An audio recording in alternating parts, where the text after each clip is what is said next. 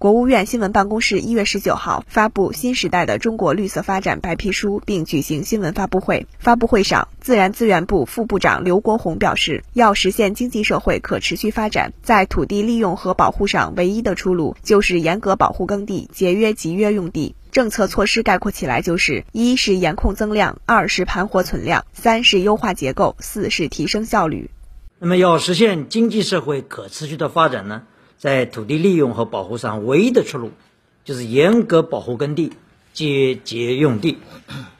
我们采取的政策措施呢，概括起来就是那么四句话：一个呢是严控增量，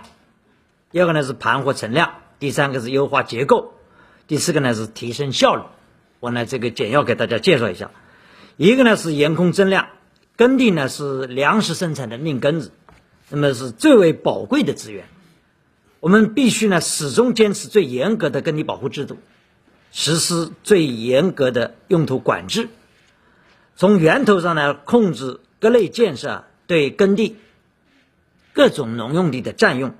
第二呢是盘活存量，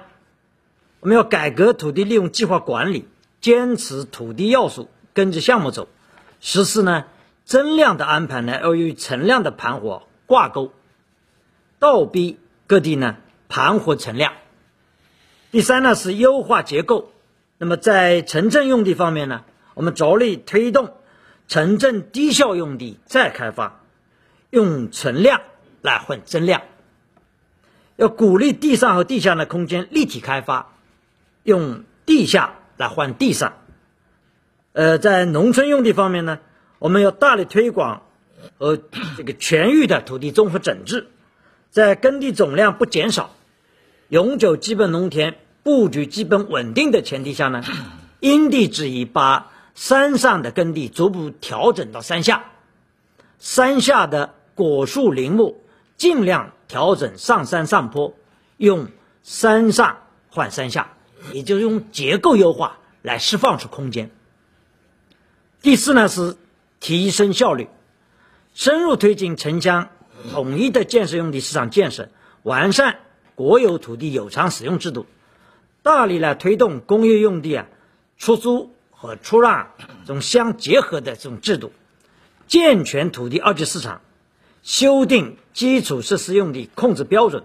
扩大基础设施用地啊有偿使用范围，要努力用资金和技术来换空间，开展自然资源阶级示范县创建活动，